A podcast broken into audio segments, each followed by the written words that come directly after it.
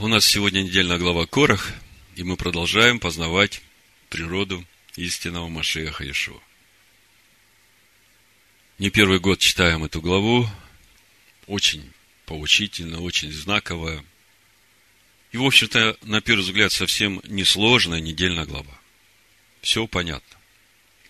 Но все-таки, вот сегодня каждого из нас, чему Всевышний хочет научить через эту недельную главу – Давайте попробуем понять, что тут происходит, и самое главное, почему это все происходит.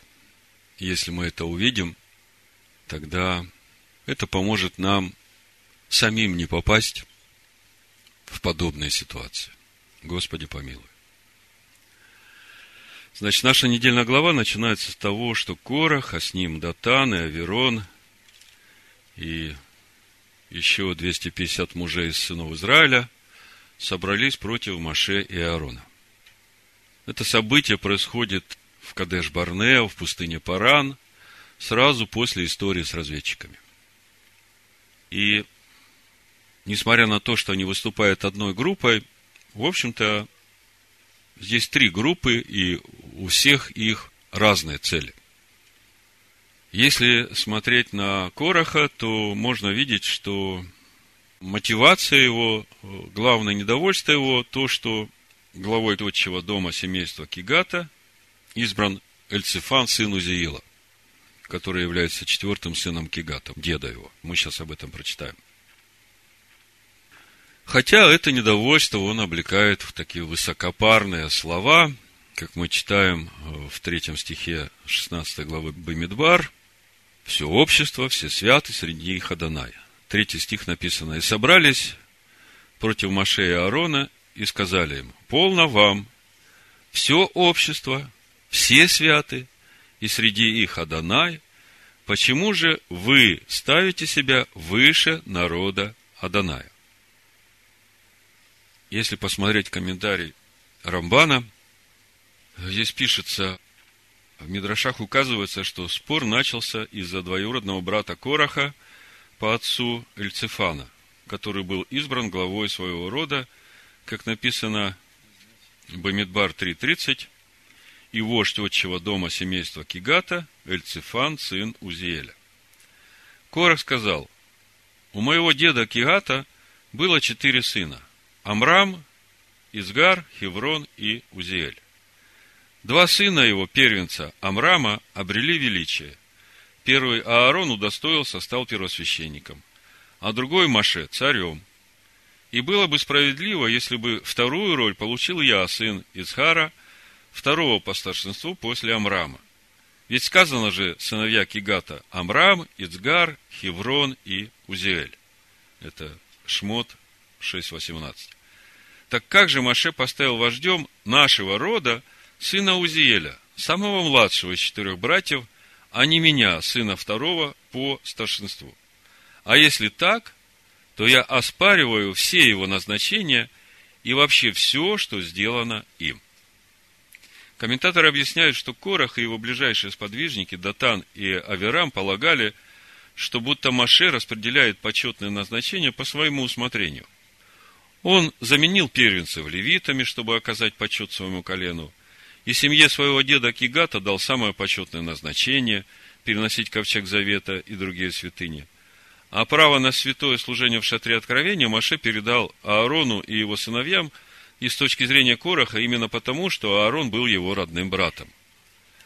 Но на самом-то деле первенцы были заменены левитами после греха с золотым тельцом, ведь именно первенцы вознесли жертвы всесожжения перед тельцом, это Шмот 32.6, а левиты были чисты от греха, как мы читаем э, Шмот 32, 26, 29.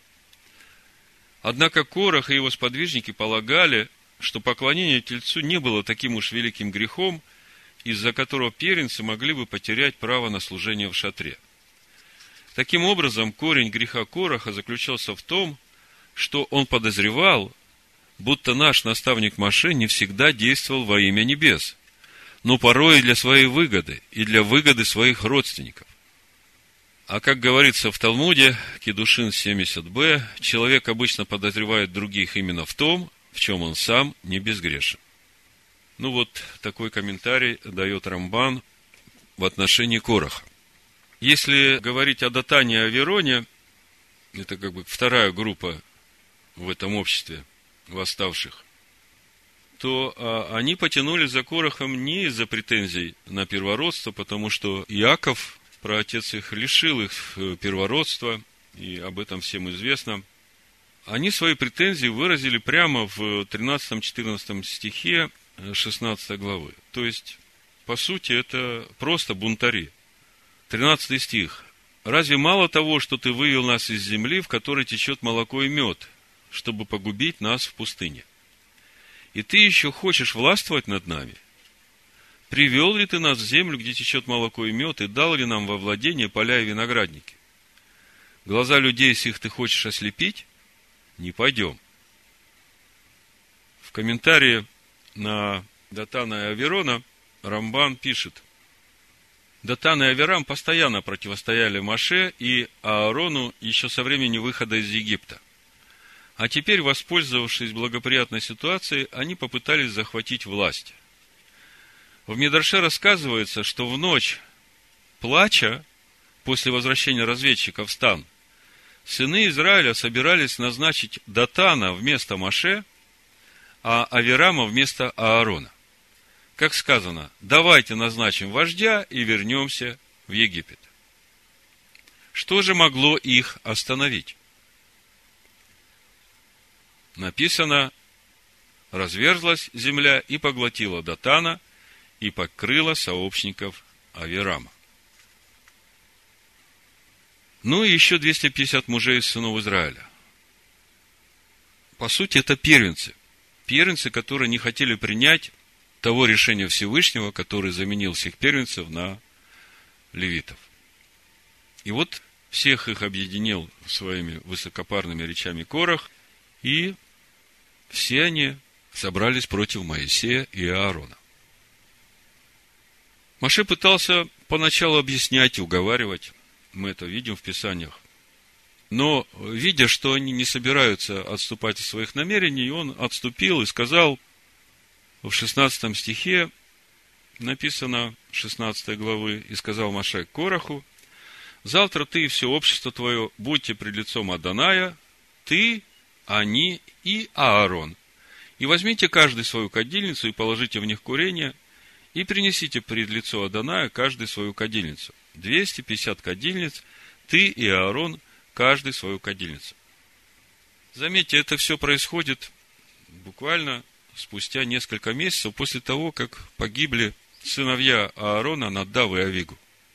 Буквально полгода еще не прошло потому что это происходит сразу после э, греха разведчиков, а грех разведчиков – это 9 число пятого месяца, а то, что произошло с Надавом и Авигу, произошло в первом месяце, первого числа.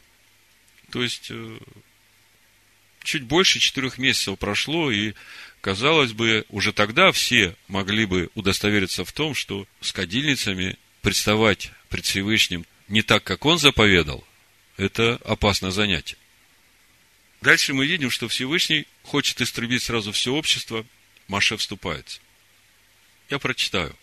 Я знаю, что вы уже читали, но когда я буду читать, главный вопрос для нас, почему весь народ участвует вот э, в этом заговоре, почему они поддерживают этих людей, которые восстают против Маше и Аарона? Вот главный вопрос. 20 стих, 16 глава. «И сказала Данай Маше и Аарону, говоря, «Отделитесь от общества сего, и я истреблю их во мгновение». Они же пали на лица свои и сказали, «Всесильный, всесильный духа всякой плоти.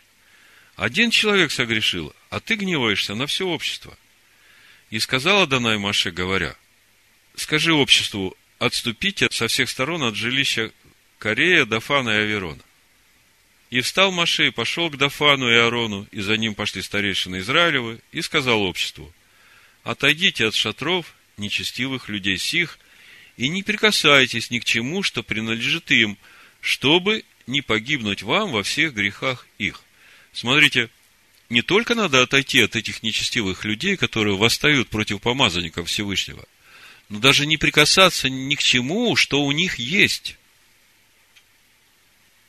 Если говорить духовно, то речь идет о тех идеях, которые они продвигают. Потому что если прикоснешься, то погибнешь вместе с ними во всех грехах их. Не прикасайтесь ни к чему, что принадлежит им, чтобы не погибнуть вам во всех грехах их.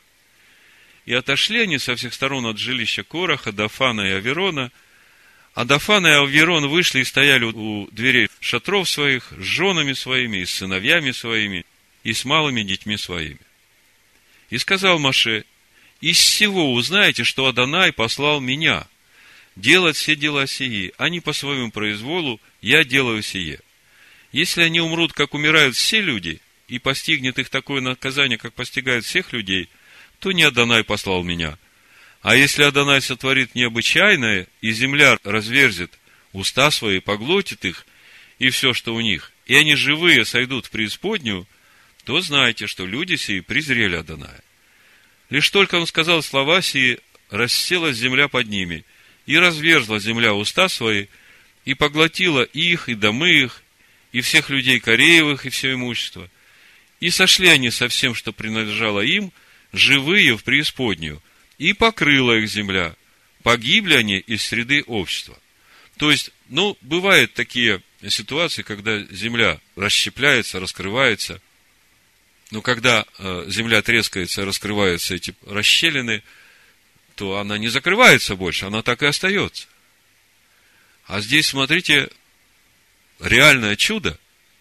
Земля раскрылась, поглотила и закрылась, как будто бы ничего и не было. И все израильтяне, которые были вокруг них, побежали при их вопле, дабы говорили они, и нас не поглотила земля. Это что касается Короха, Датана, Аверона, их семей. Но мы в псалмах потом читаем, что сыновья Короха спаслись. Мы видим, что они славят Всевышнего, как левиты прославляют. То есть в последний момент еще была возможность раскаяться, и Всевышний спас их от э, этой гибели. А видите, как написано, и погибли они из среды общества. Это 33 стих погибли они из среды общества, это значит, что они уже не восстанут в будущем мире, потому что они отделены от общества Израилева. И дальше 35 стих мы видим, и вышел огонь от Аданая, и пожрал тех 250 мужей, которые принесли курение. Мы помним, что там Аарон среди них тоже был. Маше сказал, вы 250 со своими кадильницами, и ты, Аарон. Казалось бы, весь народ получил такие весомые, убедительные доказательства того, что Маше тут не сам управляет, и Аарон тут не сам по себе первосвященник. 250 погибли, он один остался живой. Этих поглотила земля и снова закрыла, э, значит, уста свои. Казалось бы, что еще надо народу, чтобы удостовериться, что Маше ничего сам от себя не делает – но оказывается, эта проблема гораздо глубже. То есть мы читаем недельно глава Корах, мы видим, что все начинается с бунта Короха, но то, что происходит дальше, оно говорит о том, что проблема-то гораздо глубже. На следующий день все общество сынов Израилю, представьте, все общество. Этих бунтарей уже нет. Все общество, весь народ встает на Маше и Аарона обвиняют их в том, что они умертвили народ Аданая. Вопрос. После всего, что они видели, как они не убоялись Всевышнего, чтобы снова выступать против Маше и Аарона? Представляете? Это в каком состоянии должен быть народ, чтобы, вот видя все это, вообще не воспринимать это, не реагировать на это? Как говорят комментаторы, они думали, что Маше там своими чарами там что-то там вот такое сделал там и вот э, погубил народ Аданая. Но вы представляете, какое состояние народа? И это те, которые когда сделали грех золотого тельца, и когда слава Всевышнего отошла от народа, и Маше 40 дней постился и молился за них, вообще они тише травы, ниже воды были. И ни у кого не возникало претензий к тому, что Моисей, что ты тут э, руководишь, или к Аарону и левитам, э, что вы тут взяли на себя священство, да? Тогда этих вопросов не было, и когда скинию поставляли, и когда священников рукополагали, они же все рукополагали, помните процедура посвящения левитов на служение? Левиты кладут свои руки на этих животных, а все сыны Израиля кладут руки свои на левитов. И этим самым происходит посвящение на служение левитов. А куда это все делось? Что с народом произошло? Это вот, как сегодня сестра свидетельствовала. Я отзываю свою подпись. Что происходит? Когда надо было входить э, в этот горящий огонь, тогда, Маша, ты, пожалуйста, иди, мы тут постоим, да? А теперь, кто ты такой, Маше, что ты тут э, всем командуешь? Ну вот, знаете, когда я смотрю на это все, вот проглядывается такая тенденция – когда народу тяжело, когда он в тесноте, тогда они бегут к Маше. Как только им чуть-чуть попросторнее стало, все святы, со всеми Адонай, что вы тут э, возомнили себе? Чувствуете, какая человеческая природа?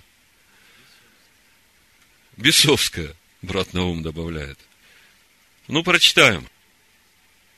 41 стих, 16 глава. На другой день все общество сынов Израилевых возроптало на Маше и Аарона и говорило, вы умертвили народ Аданая. И когда собралось общество против Маше и Аарона, они обратились к скине собрания, и вот облако покрыло ее, и явилась слава Аданая. Послушайте, 600 тысяч человек, все общество – против Моисея. Но после того, как он, можно сказать, их уже несколько раз от неминуемой гибели спасал, когда Всевышний говорит, Моисей, отойди, я сейчас их всех в прах превращу. Все восстали на Моисея и Аарона. Всевышний смотрит на такую ситуацию, думает, ну все, слава Всевышнего сходит. Пришел Моисей и Аарон к скине собрания, и сказал Данай Маше, говоря, «Отсторонитесь от общества сего, и я погублю их во мгновение». Но они пали на лица свои. И сказал Маше Аарону, возьми кадильницу и положи в нее огня с жертвенника и всып курения, и неси скорее к обществу и заступи их, ибо вышел гнев Аданая, и началось поражение. Вы посмотрите, вот сердце Маше. Они тут все против него, а он уже даже не взывает ко Всевышнему, он видит, что уже все. Единственное, что может спасти, это вот это курение. Вот это благовоние, которое может остановить гнев Всевышнего. Другой бы сказал, ну все, ребята, допрыгались. Сейчас получите все, что заслуживаете. Но это не Моисей. Моисей говорит, давай, беги скорее, заступи народ. И подумайте, всего несколько минут прошло, когда Аарон взял кадильницу, положил туда эти благовония, воскурения, и побежал заступить народ, стал между мертвыми и живыми. Ну, там несколько минут прошло, и погибает уже 14 700 человек. 14 тысяч 700 человек. И взял Аарон, как сказал Маше, и побежал в среду общества. И вот уже началось поражение в народе.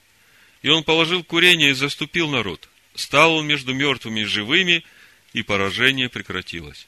И умерло от поражения 14 700 человек, кроме умерших по делу Короха.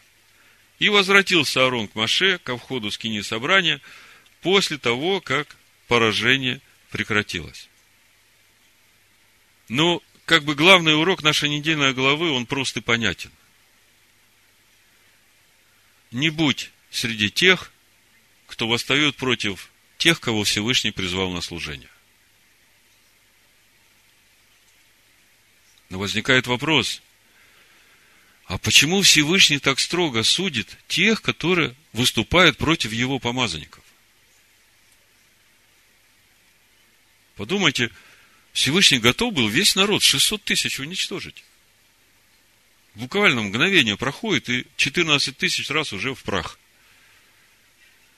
Почему Всевышний, можно сказать, из-за двух человек готов уничтожить все 600 тысяч? Вот вопрос, который надо понять. Что происходит? Почему это происходит? Почему так строго Всевышний судит? Вот чтобы ответить на этот вопрос, нам надо ответить на другой вопрос. В чем проблема народа? Почему они попали в такую ситуацию? Чего не доставало народу, что они вот так легко повелись на вот эти лозунги этих бунтарей? Мы ведь знаем, что в пустыне ничего случайно не происходит. Мы совсем недавно об этом говорили. Ничего случайно не происходит. И мы уже много раз говорили о том, что искушения могут приходить. Но отзываются на эти искушения только те, в которых живет этот соблазн. Если в тебе этого нет, ты на это будешь ровно смотреть, и тебя это даже не взволнует. Не то, чтобы там участвовать в восстании. Но для того, чтобы в тебе этого не было, ты же должен это все отрезать и очистить себя от этого. А для этого нужна истина, в прошлый раз, когда мы разбирали недельную главу Шлах, мы уже говорили о том, чего не доставало народу. Мы говорили о том, что главная их проблема в том, что они сомневались в том, что с ними Всевышний. И этим искушали Всевышнего. Уже десять раз, как он сказал. Но тогда возникает еще один вопрос. А почему было это сомнение? Почему не было доверия Всевышнему? Чего не хватает народу? Чего им не достает? Это же вопрос для нас. Что нам не достает, чтобы нам не сомневаться в том, что Всевышний всегда с нами? Что нам необходимо, чтобы мы всегда верили и доверяли Всевышнему во всем? Вот какая бы ситуация ни происходила в нашей жизни, мы всегда были удостоверены, что это мне ко благу.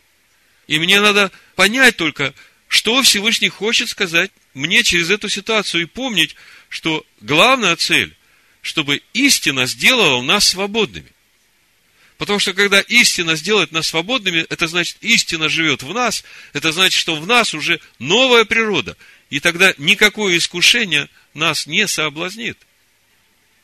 Но ясно, что сразу так не бывает. И нам надо проходить через эти искушения, которые посылаются для испытания, чтобы победить.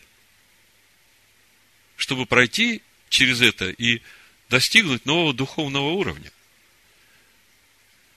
Праздник Рошходыш на этой неделе я говорил вам, что иудейская традиция говорит, что это время, в которое мы входим, четвертый месяц, пятый месяц, это очень трудное время, его называют временем межтеснин.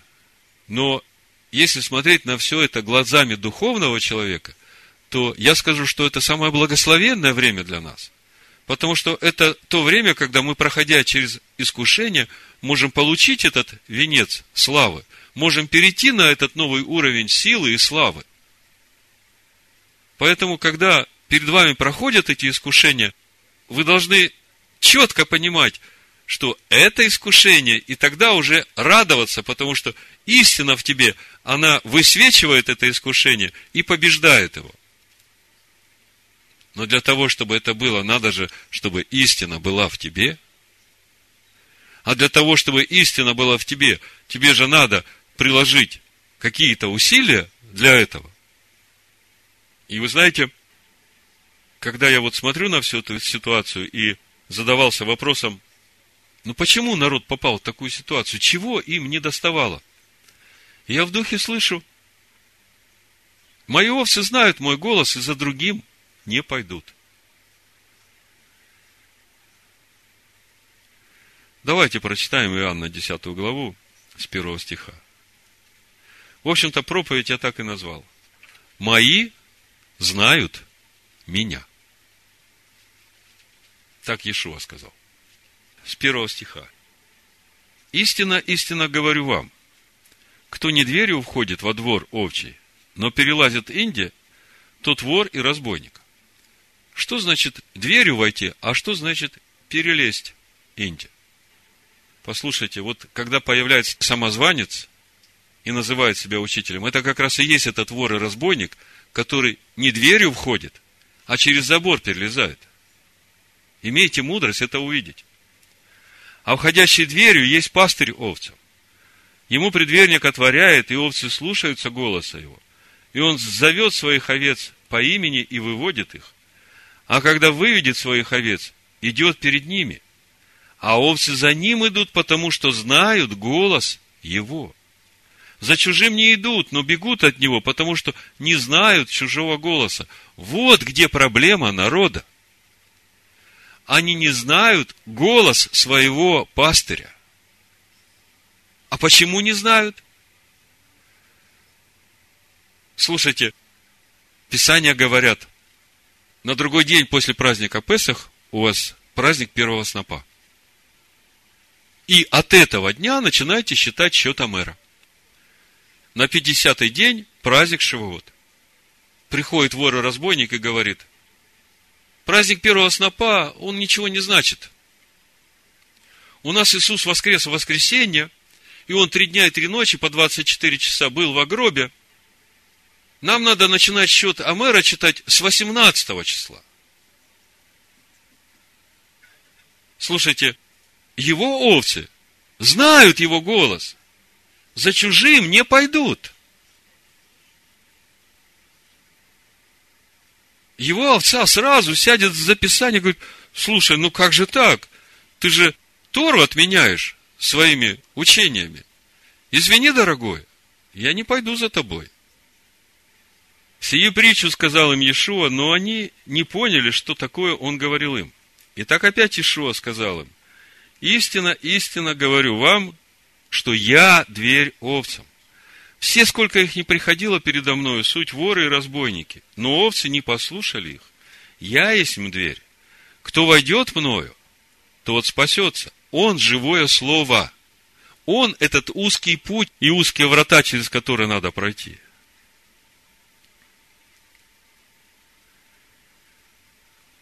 Я есть им дверь, кто войдет мною, тот спасется. И войдет, и выйдет, и пажить найдет. Потому что когда мы проходим через него, а он слово живое, действенное, острее всякого обоюдоострого меча, и когда ты проходишь через него, отрезается все, что не угодно ему.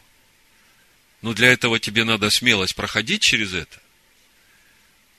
Вор приходит только для того, чтобы украсть, убить и погубить. Знаете, есть э, волки в овечьей шкуре. Вот он одевается в эту овечью шкуру и втирается в тебе в доверие. И говорит тебе умные слова. Говорит красиво.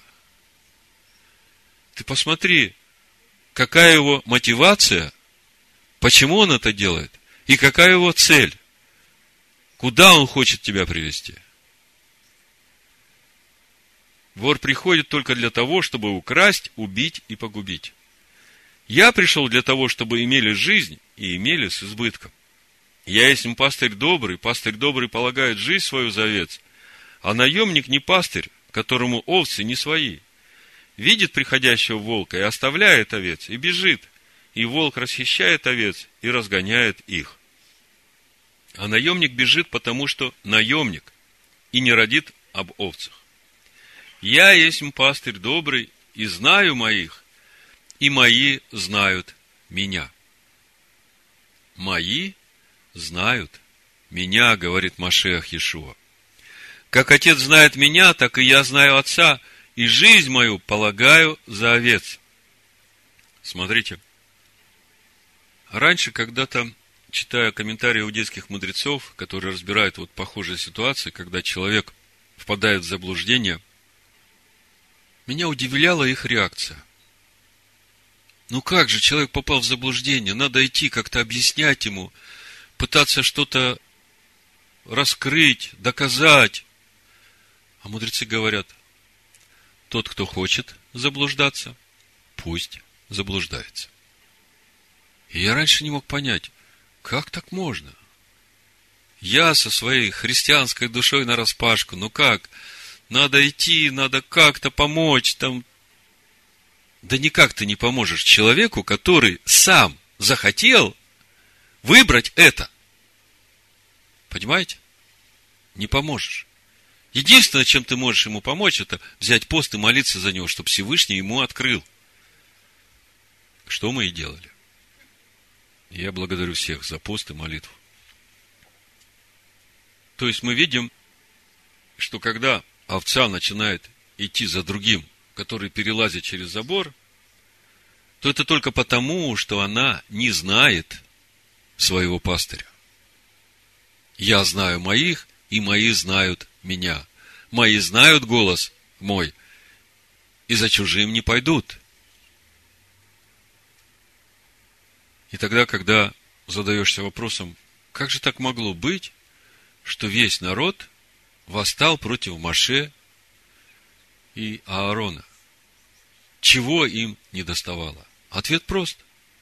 Им не хватало познания Всевышнего.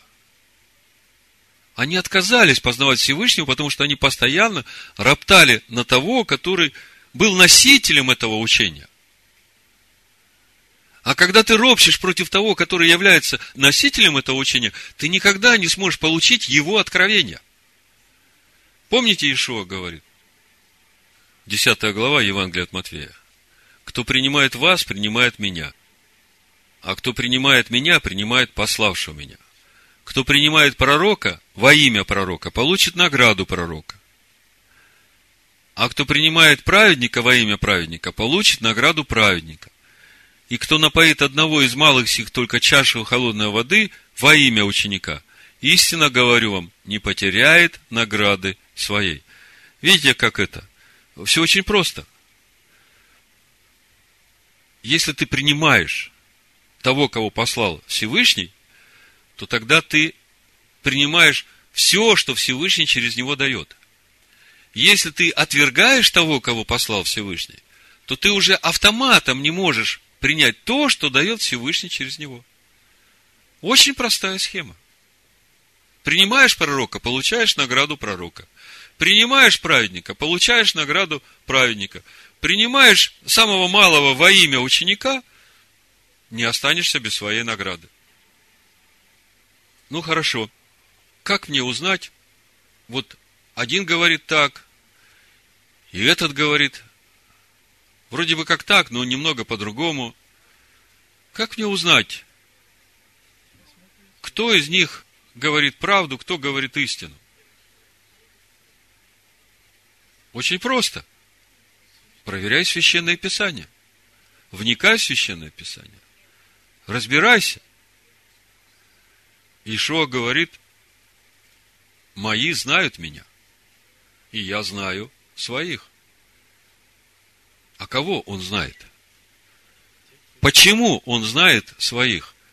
Какое свидетельство его овец?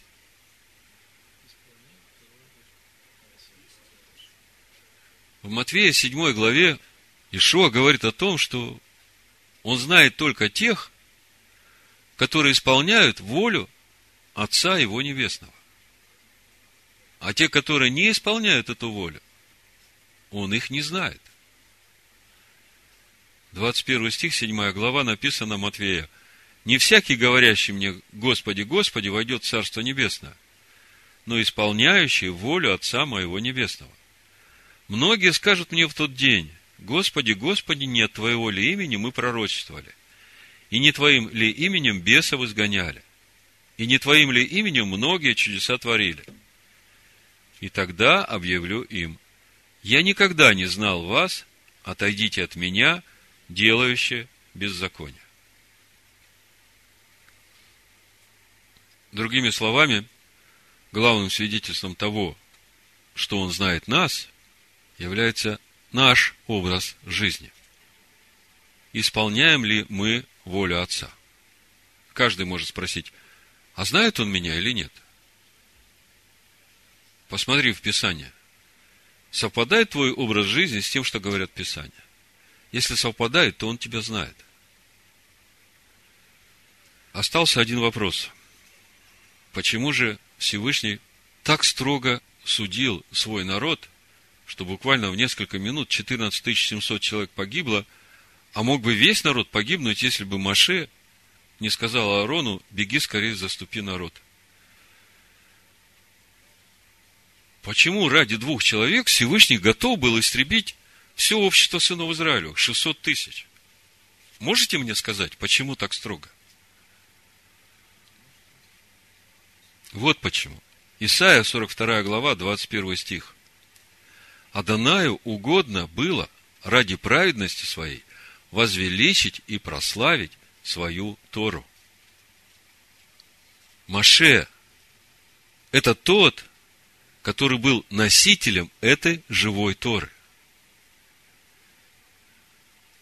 И все, которые восстают против его Торы, против носителей этого учения, у них могут быть большие проблемы со Всевышним. Другими словами, всякий, в котором живет эта живая Тора, живое слово, очень ценен для Всевышнего. Дальше у Исаия написано, но этот народ разоренный, разграбленный, все они связаны в подземельях, сокрыты в темницах, сделали добычу, нет избавителя, ограблены, и никто говорит, отдай назад. Кто из вас преклонил к этому ухо, вникнул и выслушал это для будущего? Кто предал Якова на разорение и Израиля грабителям? Не Адонай ли, против которого мы грешили? Не хотели они ходить путями его и не слушали закона его, и он излил на них ярость гнева своего и лютость войны. Она окружила их пламенем со всех сторон, но они не промечали, и горело у них, но они не уразумели этого сердца.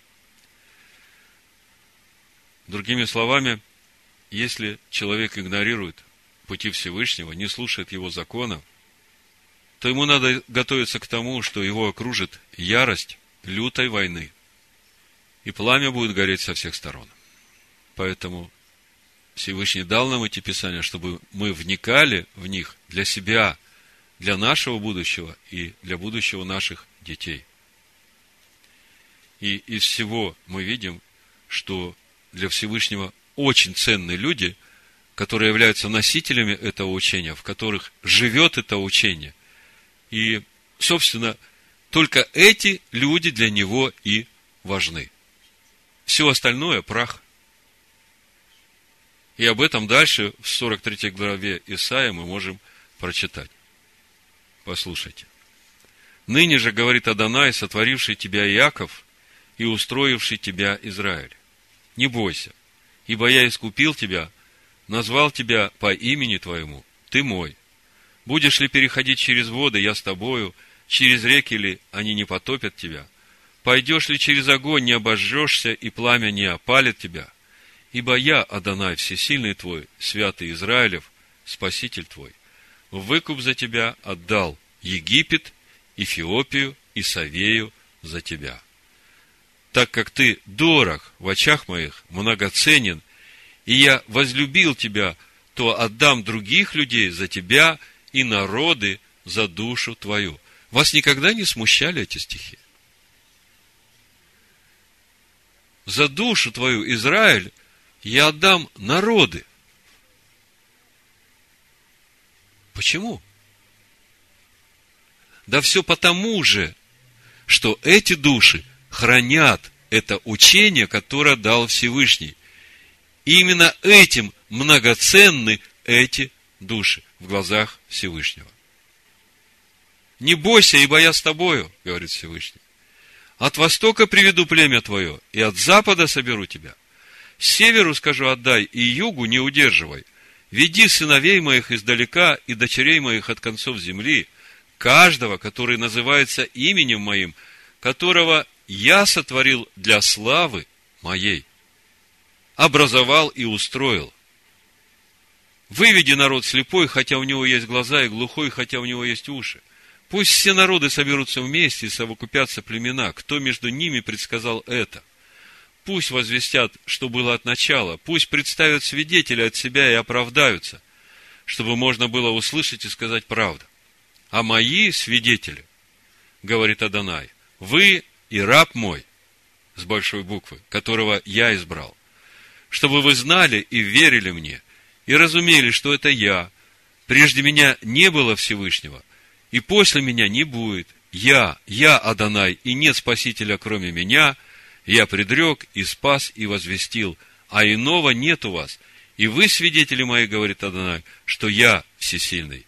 От начала дней я тот же, и никто не спасет от руки моей, я сделаю, и кто отменит это. Итак, какой же главный вывод для нас сегодня из этой недельной главы? Понятно, что не полезно нам присоединяться к тем, кто восстают против помазанника Всевышнего. Но это еще не все. Главный вывод сегодня для нас – это приложить все силы и старания на то, чтобы он знал тебя. А для этого нам нужно изо дня в день идти его путем, познавая его на всех путях своих. Всевышний да благословит нас в имени Машеха Иешуа. Аминь.